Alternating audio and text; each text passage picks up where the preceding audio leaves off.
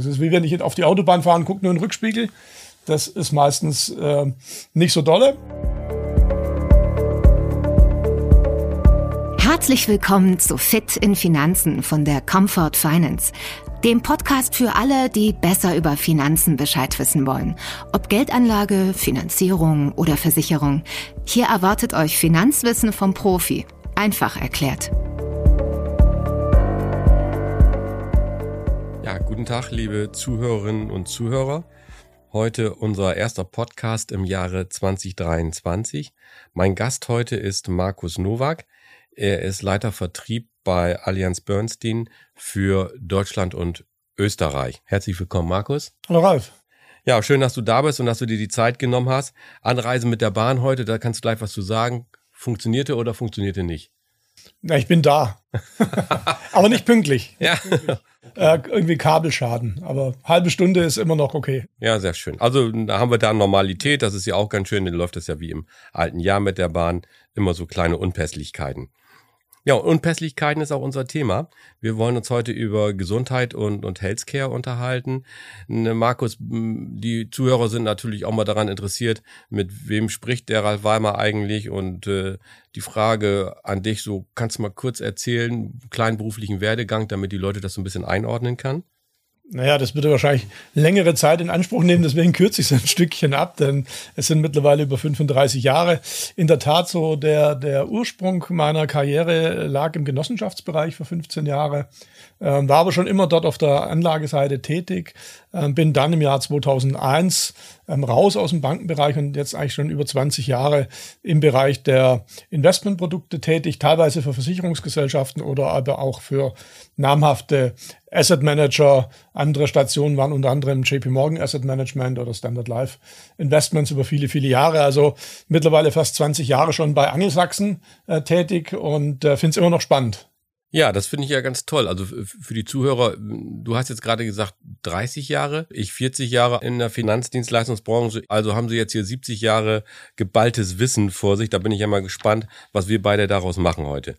Die erste Frage, die sich hier mir aufdrängt, ist, wie hat sich eigentlich der Gesundheitssektor über die vergangenen Jahrzehnte verändert, Markus? Ja, es ist ein spannendes Thema, weil wir natürlich eine komplette Neustrukturierung sahen. Wenn wir mal so 20 Jahre zurückgehen und schauen, wie war der Gesundheitssektor weltweit aufgestellt, wurde der zu der damaligen Zeit sehr, sehr stark von Pharmaunternehmen beeinflusst und kontrolliert. Man konnte damals sagen, also zwischen 75 bis fast 80 Prozent waren klassische Pharmaunternehmen oder wie wir sagen, Pillendreher.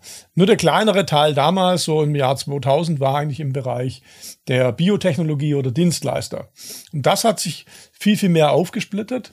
Heutzutage ist es relativ breit. Das heißt, wir haben eben dann neben den klassischen Pharmaunternehmen Biotechnologie, Life Sciences, Ausrüster, Zulieferer, ähm, Tiergesundheit. Das heißt natürlich auch für Fondsmanager ähm, ist der Teich, wo man eben fischen kann, wo es eben interessante Anlagemöglichkeiten gibt, viel, viel größer geworden und dadurch die Artenvielfalt, wenn man so will, viel, viel größer. Ja, das heißt also, man hat viel mehr Möglichkeiten, sein Geld im Gesundheitswesen anzulegen. Und, und der weitere Begriff habe ich jetzt auch gerade gehört. Du sagst auch Tiergesundheit ist auch ein Thema. Ja, also können wir vielleicht äh, gleich drauf eingehen, wie du willst, oder, oder auch zum späteren Zeitpunkt. Aber das Interessante ist natürlich, wenn wir mit Kunden über Gesundheit reden, denken die meisten erstmal nur an sich selber und an den Mensch. Aber Gesundheit bedeutet natürlich viel, viel mehr. Ähm, und gerade Tiergesundheit ist eben ein Bereich, der teilweise von anderen Segmenten im Gesundheitswesen total abgekoppelt ist. Das ist das Interessante und ist ein riesiger Wachstumsmarkt. Ja, das glaube ich sogar tatsächlich, weil seit Corona sind wir sozusagen auch, also die, die Weimars auf den Hund gekommen, wenn man das so will. Wir haben uns auch einen Hund angeschafft und ich hätte ja nie gedacht, wie oft man da zum Tierarzt geht und, und was das kostet. Das ist ja der, der helle Wahnsinn und ich kann mir vorstellen, dass da Investitionen ganz interessant es ist übrigens so, es wurden noch nie so viele Haustiere gekauft wie zu Corona-Zeiten. Aber man sollte eben nicht nur an die Haustiere denken, sondern vielleicht auch einen Schritt weiter. Ähm, das Thema Ernährung spielt ja auch eine Rolle. Ähm, weltweiter Bevölkerungswachstum. Wir werden irgendwann mal 10 Milliarden Menschen auf diesem Planeten sein. Die wollen alle versorgt werden. Und gerade auch in Schwellenländern beispielsweise ist das Thema Fleischkonsum, steigender Fleischkonsum spielt dort eine Rolle. Also Rinder, Schweine, Geflügel. Ähm, die Tiere müssen eben auch untersucht werden. Die müssen gepflegt werden. Wenn sie krank sind, müssen sie geheilt werden. Die müssen geimpft werden. Das ist, wie gesagt, ein riesiger, interessanter Wachstumsmarkt. Ja, ich glaube, jetzt haben wir beide gerade ein Riesenfeld aufgemacht. Aber ich, ich glaube, wir haben heute nur eine halbe Stunde Zeit. Aber wir werden dann eine ganze Menge reinbekommen. Und ansonsten bleibt ja immer noch die Möglichkeit, mit den entsprechenden Beratern bei der Comfort Finance auf Detailfragen einzugehen. Ja, in, in welchem Spannungsverhältnis, und das hast du gerade eben schon angedeutet, steht eigentlich das Gesundheitswesen aktuell? Vom Prinzip äh, aus drei Punkte. Und das ist übrigens nicht nur aktuell, das war vor Corona schon so und das wird nach Corona schon so sein, dass wir eigentlich so drei Punkte haben. Das einmal der politische Bereich, dann so das Thema Preisfindung und Innovation. Das ist so ein, so ein Spannungsverhältnis. Und wenn man sich die einzelnen drei Punkte anschaut, da steckt schon relativ viel, sagen wir mal, Wahrheit drin und Antwort drin. Weil wenn Kunden uns zum Beispiel fragen, warum soll man überhaupt in Gesundheit investieren, dann sage ich in diesem Spannungsfeld, gucke ich immer zuerst auf das Thema der Politik. Das kann sagen wir mal, erschwerend sein, wenn es entsprechende Regulierungen gibt. Aber die größte Triebfeder, die sich auch unter dem Punkt Politik äh, eben niederschlägt, ist das Thema der Demografie, die da auch mit drin hängt. Das heißt, wir werden immer mehr. Und die einfache Erklärung ist, na, wir haben hier einen nachfragegetriebenen Sektor. Ich habe vorhin schon mal gesagt, wir werden irgendwann mal 10 Milliarden Menschen auf diesem Planeten sein. Ja, wir werden aber vom Grundprinzip auch alle älter in unterschiedlichen Zonen der Erde natürlich unterschiedlich. Das macht schon Unterschied, ob ich jetzt hier in Europa bin oder Nordamerika oder irgendwo südlich der Sahelzone. Aber insgesamt steigt die Lebenserwartung. Wenn ich jetzt die beiden Faktoren habe, steigende Lebenserwartung, mehr Menschen und ich weiß, dass ich in zunehmendem Alter eben immer mehr medizinische Behandlung brauche, dann habe ich eigentlich auf die nächsten 20, 30, 50 Jahre eben eine Triebfeder aus diesem Bereich, wo ich sage, okay, da wird immer Nachfrage da sein. Und dann habe ich eben die beiden anderen Komponenten, Preis.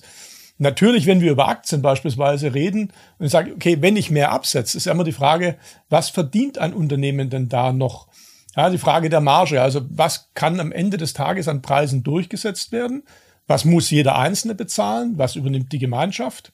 Und dann eben der dritte Punkt, Innovation. Das sehen wir gerade äh, zu Zeiten von Corona, dass Menschen besonders in Krisenzeiten innovativ sind. Da sehen wir Innovationssprünge, da öffnen sich ganz neue Möglichkeiten, führt auch zu Kostensenkungen.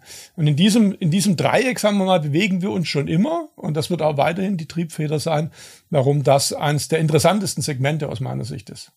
Ja, 10 Milliarden Menschen, eine ganze Menge. Und du hast auch gesagt, an der Ernährung muss was gemacht werden oder wir müssen gesunder leben. Das ist vielleicht für Sie auch, liebe Zuhörerinnen und Zuhörer, auch ganz wichtig. Wir sprechen jetzt über die Geldanlage, dass Sie selbst natürlich was für Ihre Gesundheit tun können. Das arbeiten wir jetzt nicht auf. Das wissen Sie alles viel besser als wir, was Sie alles tun können. Ausreichend Schlaf, Bewegung, gutes Essen Work-Life-Balance, all, all, all das werden wir nicht besprechen, sondern heute geht es tatsächlich darum, wie kann man finanziell investieren in den Bereich Gesundheit.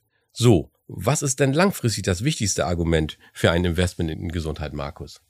Naja, für den Anleger logischerweise, dass unterm Strich, wenn er langfristig investiert, eine entsprechende Rendite dabei rauskommt.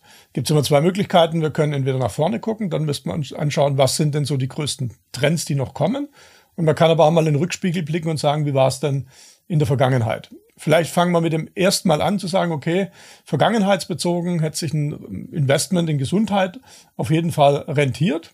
Vor allem auch in, in Krisenzeiten, weil eben gerade bei Rücksetzern an den Märkten äh, Gesundheit ein relativ stabiles Segment war.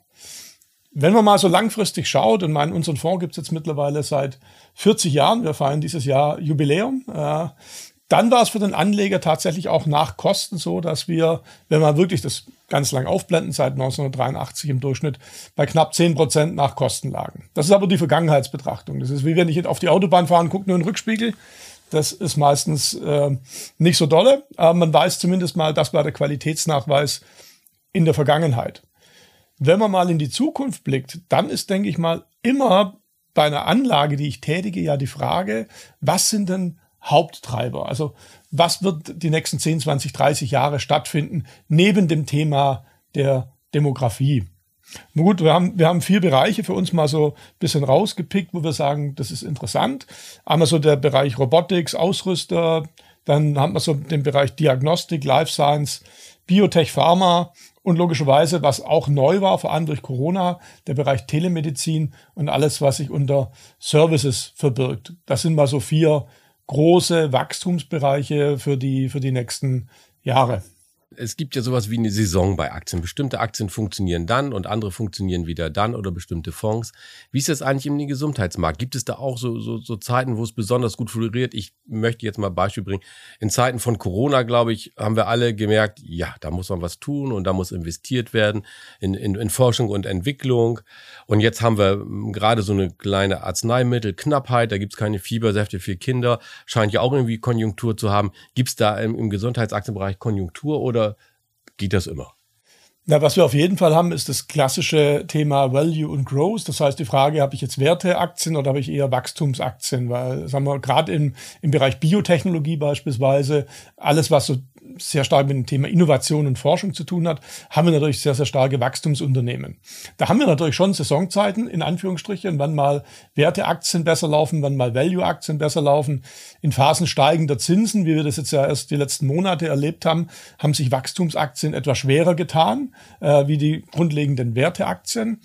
Und das ist auch einer der Gründe dafür, warum wir sagen, naja, wir selber haben eher den Ansatz, jetzt nicht so auf äh, Saison zu achten, wenn man Saison als Begriff nehmen kann, äh, sondern für uns ist vom Prinzip immer erstmal wichtig, was verdient ein Unternehmen, wie ist ein finanziell so ein Unternehmen aufgestellt und dann gucken wir nach anderen Faktoren. Hat einen großen Vorteil, wenn du ein Unternehmen im Portfolio hast, was sehr finanzstark ist, was wenig verschuldet ist, dann ist es relativ unabhängig, ob das Wetter gut oder schlecht ist. Solche Unternehmen bringen halt eine gewisse Stabilität im Portfolio. Solche Unternehmen, die zum Beispiel eigene Forschung und Entwicklung aus eigenen Mitteln bedienen können, sind natürlich relativ unabhängig vom Markt. Was wir zum Beispiel nie machen würden, ist so binäre Entscheidungen, 0 oder 1. Klassiker, ich habe ein Biotech-Unternehmen, das hat noch gar nichts im Vertrieb und im Verkauf, hat vielleicht einen einen bestimmten Wirkstoff, an dem gearbeitet wird. Wenn es gut geht, schießt die Aktie nach oben. Wenn schlecht geht, stürzt die Aktie ab. Das wäre für uns was, wo wir sagen, da wird nie rein investiert. Das hat man die letzten 40 Jahre nicht gemacht und wird man entsprechend in Zukunft nie machen. Also wir versuchen, um die Frage nochmal kurz zu beantworten, saisonunabhängig zu sein. Jetzt haben wir auch einige kritische Zuhörerinnen und Zuhörer, was auch in Ordnung ist. Und man unterstellt ja manchmal der Pharmaindustrie auch so, sie würden bestimmte Mittel einfach zurückhalten, doch nicht auf den Markt geben, in Forschung und Entwicklung nicht genug investieren oder erstmal versuchen, die alten Präparate noch an den Mann zu bringen. Und es gibt vielleicht schon, schon andere Präparate, die vielleicht besser bei dieser Krankheit helfen würden. Gibt es so eine Investmentphilosophie des Fondsmanagements bei Allianz Bernstein, wo auch auf solche Dinge ein bisschen geachtet wird? Oder sagt ihr, nee, Hauptsache guter Ertrag, Rest Moral würde ich jetzt mal in Anführungszeichen setzen, egal? Nee, wir achten schon drauf. Also vielleicht ein, zwei Dinge zum Ausholen. Gesundheit als solches, wenn man mal sich die äh, Entwicklungsziele der Vereinten Nationen anschaut, da gibt es ja 17 Ziele, wie die Welt 2030 aussehen soll. Das Ziel Nummer drei ist ja bessere Gesundheit. Also per se ist Gesundheitswissen schon mal was, wo man sagt, okay, da, da lohnt sich dafür da zu sein. Jetzt gibt's natürlich ein paar kritische äh, Klippen, die man sich anschauen muss. Also wie teuer sind zum Beispiel einzelne Medikamente? Kriegt jedes Land im Endeffekt Medikamente geliefert, äh, die gleich gut von der Qualität sind? Und dann sind wir relativ schnell im Bereich der, des Research bei uns, im Bereich der Analyse, wo wir eben ein Stückchen tiefer einsteigen. ESG ist dann mittlerweile was, wo sich viele Leute drüber unterhalten. Das heißt, die Frage, wie schaue ich mir Umweltstandards an, soziale Standards, Unternehmensführungsstandards. Das sind einzelne Punkte, die wir neben der reinen Finanzanalyse eben auch machen. Da spielen ganz, ganz viele Faktoren mit rein. Also zum Beispiel, ich gebe jetzt nur mal so, so ein paar Dinge, damit man weiß, was schauen wir uns eigentlich unter ESG-Gesichtspunkten an. Die Lieferkette ist zum Beispiel bei uns wichtig. Nimm mal ein Pharmaunternehmen, ein großes wie Pfizer, Johnson Johnson beispielsweise. Viele der, der Medikamente werden beispielsweise eben nicht in Industrieländern gefertigt, sondern eben in Schwellenländern. Insofern ist es ganz, ganz wichtig zu schauen, wie sieht's denn dort mit der Lieferkette aus? Also wie sind die Zustände bei den Zulieferern beispielsweise? Wie sind dort Arbeitsbedingungen? Auch ganz wichtig. Ähm, wie sieht es zum Beispiel mit ethnischen Minderheiten dort aus? Wie sieht es mit Verpackungsabfall aus? Mit Wasser beispielsweise? Also das sind zum Beispiel äh, Punkte, die wir uns anschauen. Und über alles das gibt es einen sogenannten, sorry für das wieder englische Wort, Engagement-Bericht, also wo wir eben darüber regelmäßig berichten, wie gehen wir denn mit so sozialen und Umweltthemen um. Das findet immer einmal im Halbjahr statt. Und dann kann man sehr, sehr schön, schön sehen, mit welchen Firmen haben wir denn beispielsweise über welche Themen geredet. Das kann übrigens auch sein, die Kompensation der Führungskräfte bei äh, Gesundheitsunternehmen. Also wird so ein Vorstand eben nur dafür bezahlt, das was du gesagt hast, möglichst viel Profit zu machen? Oder sind eben Bestandteile dieser Vergütung der Führungskräfte eben an ganz andere Themen, vielleicht soziale oder Umweltthemen gebunden? Das können zum Beispiel auch sein CO2-Reduzierung, Abfallvermeidung, Gleichberechtigung. Da gibt's gibt's viele, viele Themen. Die Folge übrigens, wenn ein Unternehmen die Standards nicht einhält, sind entweder wir nehmen sie gar nicht mit auf, ja, investieren da gar nicht, oder wenn wir bei Bestandsfirmen, in die wir eben schon investiert sind, sehen, dass es da marginale, äh, größere Veränderungen logischerweise gibt, dann würden wir uns auch von so einem Unternehmen trennen. Das steht dann auch im Engagementbericht mit drin. Ja, also das klingt interessant. Also es geht hier nicht nur um, um den reinen Profit, sondern auch, wir haben ein bisschen Impact Investment, betreiben die Unternehmen das auch und tun sie auch etwas für die Umwelt und für das Wohl und nicht nur was für die eigene Tasche. Das ist, glaube ich, auch ganz wichtig, liebe Zuhörerinnen und Zuhörer, dass man das auch bei seinen Geldanlagen berücksichtigt, denn man möchte ja auch ein, ein gutes Gefühl bei seinen Geldanlagen haben. Du hast vorhin mal angesprochen das Thema Value und Growth. Ne, wie ist denn der Ansatz von Allianz Bernstein bei der Auswahl von Gesundheitsaktien? Naja, wir haben immer, eigentlich immer einen vierstufigen Prozess. Das ist bei allen unseren Aktien so, dass wir sagen, okay, wir haben erstmal ein Aktienuniversum. Du hast aktuell so im Gesundheitsbereich eine Größenordnung 500 plus X Titel, die so investierbar sind. Weil wir natürlich auch sagen, ganz, ganz kleine Unternehmen scheiden bei uns schon mal aus. Also wir, wir investieren erstmal so in Unternehmen ab circa einer Milliarde Marktkapitalisierung. So das kleinste Unternehmen, was wir aktuell drin haben, liegt so ein Stückchen drunter, aber vom Grundprinzip erstmal ab einer Milliarde ähm, aufwärts. Du hast dann trotzdem noch viele, viele Unternehmen.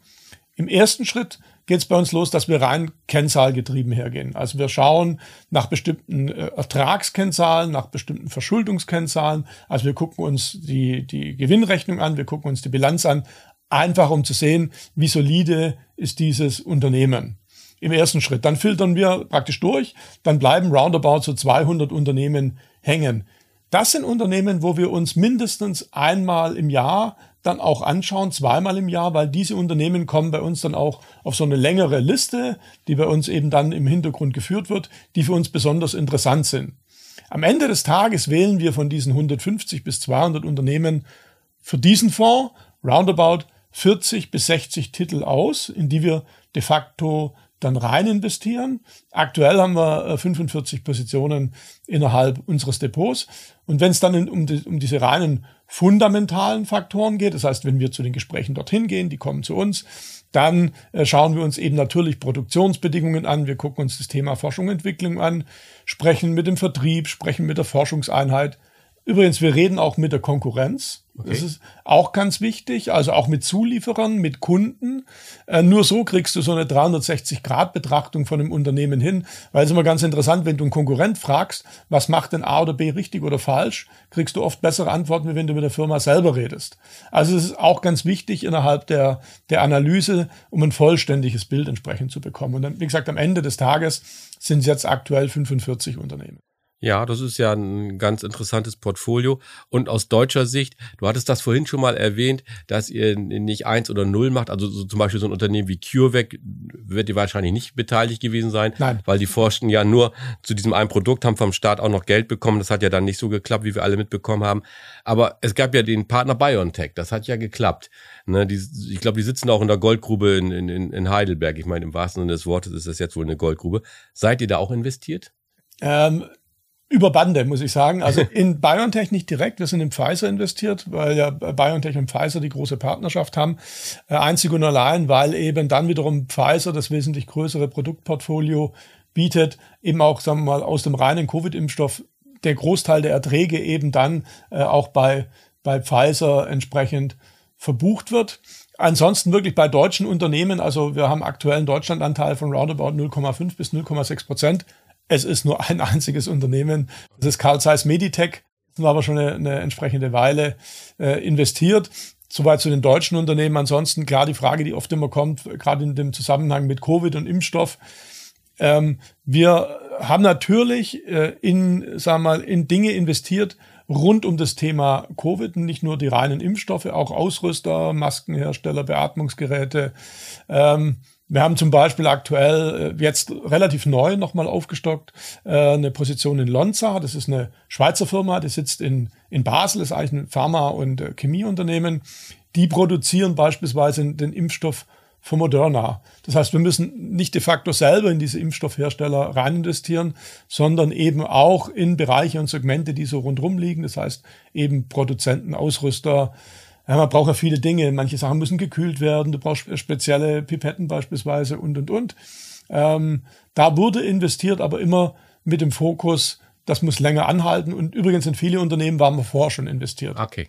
Ne, das, das impliziert jetzt schon sofort die Frage, die Portfoliostruktur bei eurem Fonds, kann man das so äh, kurz sagen, aufgeteilt 20 Prozent da, 20 da, 20 da und kann man. 35 da, denn.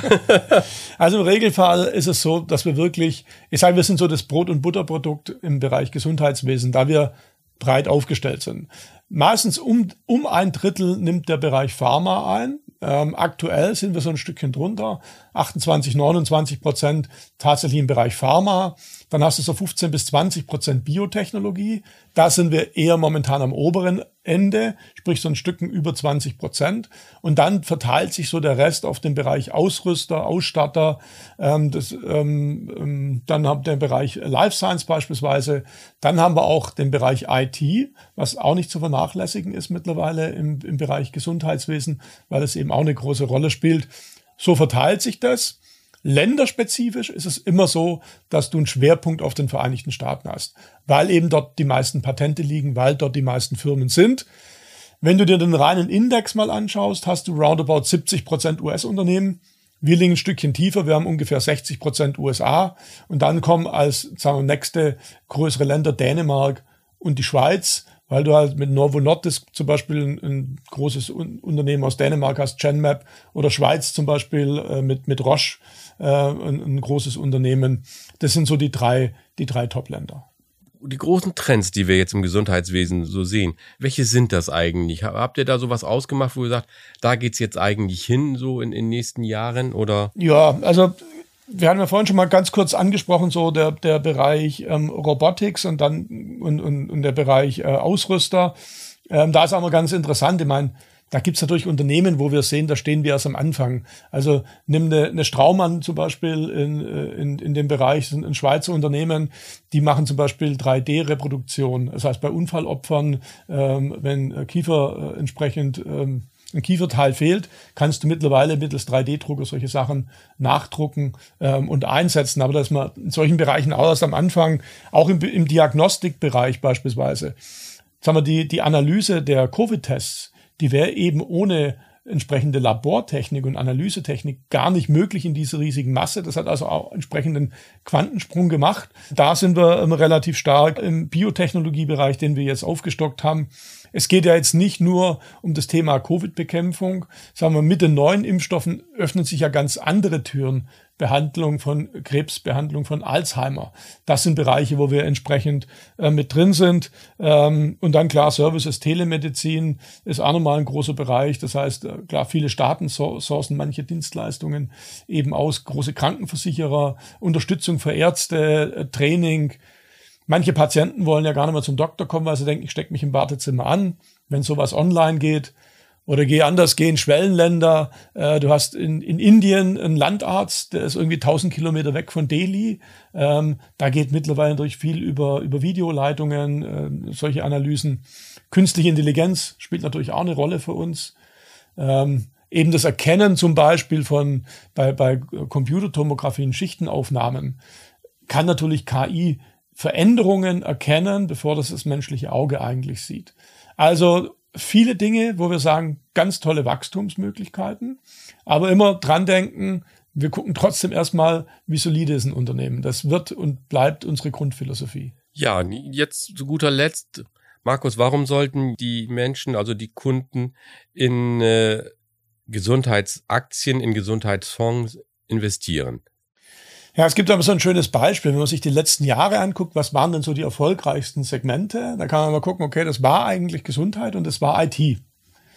Das ist ganz interessant, wenn du die beiden Dinge nebeneinander legst und sagst, okay, für was soll sich denn der Kunde entscheiden? Es gibt so grundsätzliche Unterschiede. Ähm, bei IT, ich sage immer zum Kunden, wenn du heute beim Mediamarkt oder Saturn oder sonst irgendwie einen Fernseher kaufst und läufst zur Türe raus, weißt du eigentlich, irgendwann kriegst du dieses Gerät günstiger aktuelle Inflation mal dahingestellt. Aber die Preise dort auch für Laptops, für Handys, die gingen runter. Für den Bereich Gesundheit sieht es natürlich ganz, ganz anders aus. Eine Krebsbehandlung kostet heute ein Vielfaches von dem, was es vor 20 Jahren gekostet hat. Also, das heißt natürlich, ich sehe das als Einzelner natürlich auch regelmäßig in meiner Lohn- und Gehaltsabrechnung, denn die Preise, die ich selber entrichten muss in Form der Abgaben, ähm, sind natürlich über die Jahre beständig gestiegen. Die letzten zehn Jahre hatten wir Steigerungen für die Krankenversicherungen zwischen 33 und 40 Prozent. Na, wenn ich jetzt aber weiß, auf der einen Seite, für mich persönlich, ist es teurer geworden und wird vermutlich der Bereich Gesundheit noch teurer. Ich auf der anderen Seite aber weiß, wenn ich dort rein investiere, kann ich gute Renditen erzielen. Dann sage ich mir doch persönlich, naja, dann mache ich vielleicht mein, ich sage das immer für mich, persönliches Vorsorgekonto, mache einen Sparplan genau in dem Bereich, wo ich gute Renditen erzielen kann, um praktisch die Kostensteigerungen abzufangen. Nur mal ein Beispiel, damit man mal so, weil wir ja schon 40 Jahre am Markt sind, man kann sich das mal angucken. Hätte ich 1983 100 Euro Sparplan gemacht in unseren Fonds, mit allen Kosten, die wir mittlerweile in den Fonds praktisch abrechnen können, wärst du nach Kosten auf Einzahlungen gekommen von 47.000 Euro. Das ist das, was du selber geleistet hast. Der aktuelle Depotwert aktuell liegt knapp bei 500.000. Also 47 eingezahlt, knapp 500.000 aktueller Depotwert. Ist übrigens eine Rendite von 9,7 Prozent nach Kosten in Form eines Sparplanes. Nochmal zum Thema, das ist immer das beste Argument für den Kunden. Warum sollte er denn entsprechend rein investieren?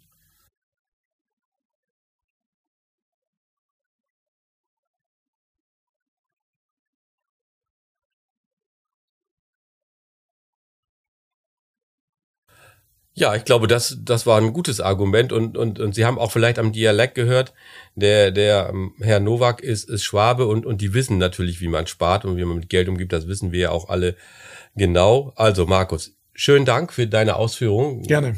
Ich glaube, du hast uns da ein Stück nach vorne gebracht und, und für Sie, liebe Zuhörerinnen und Zuhörer, wenn Sie das Thema weiter interessiert und Sie investieren, möchten oder auch noch Fragen haben, gehen Sie gerne zu Ihren Beratern bei der Comfort Finance und lassen sich entsprechend beraten. Ansonsten freue ich mich, wenn Sie uns ein Feedback zu diesem Podcast geben und freue mich auch auf den nächsten Podcast, den wir dann in den nächsten Wochen Ihnen wieder zur Verfügung stellen werden. Schönen Dank. Danke.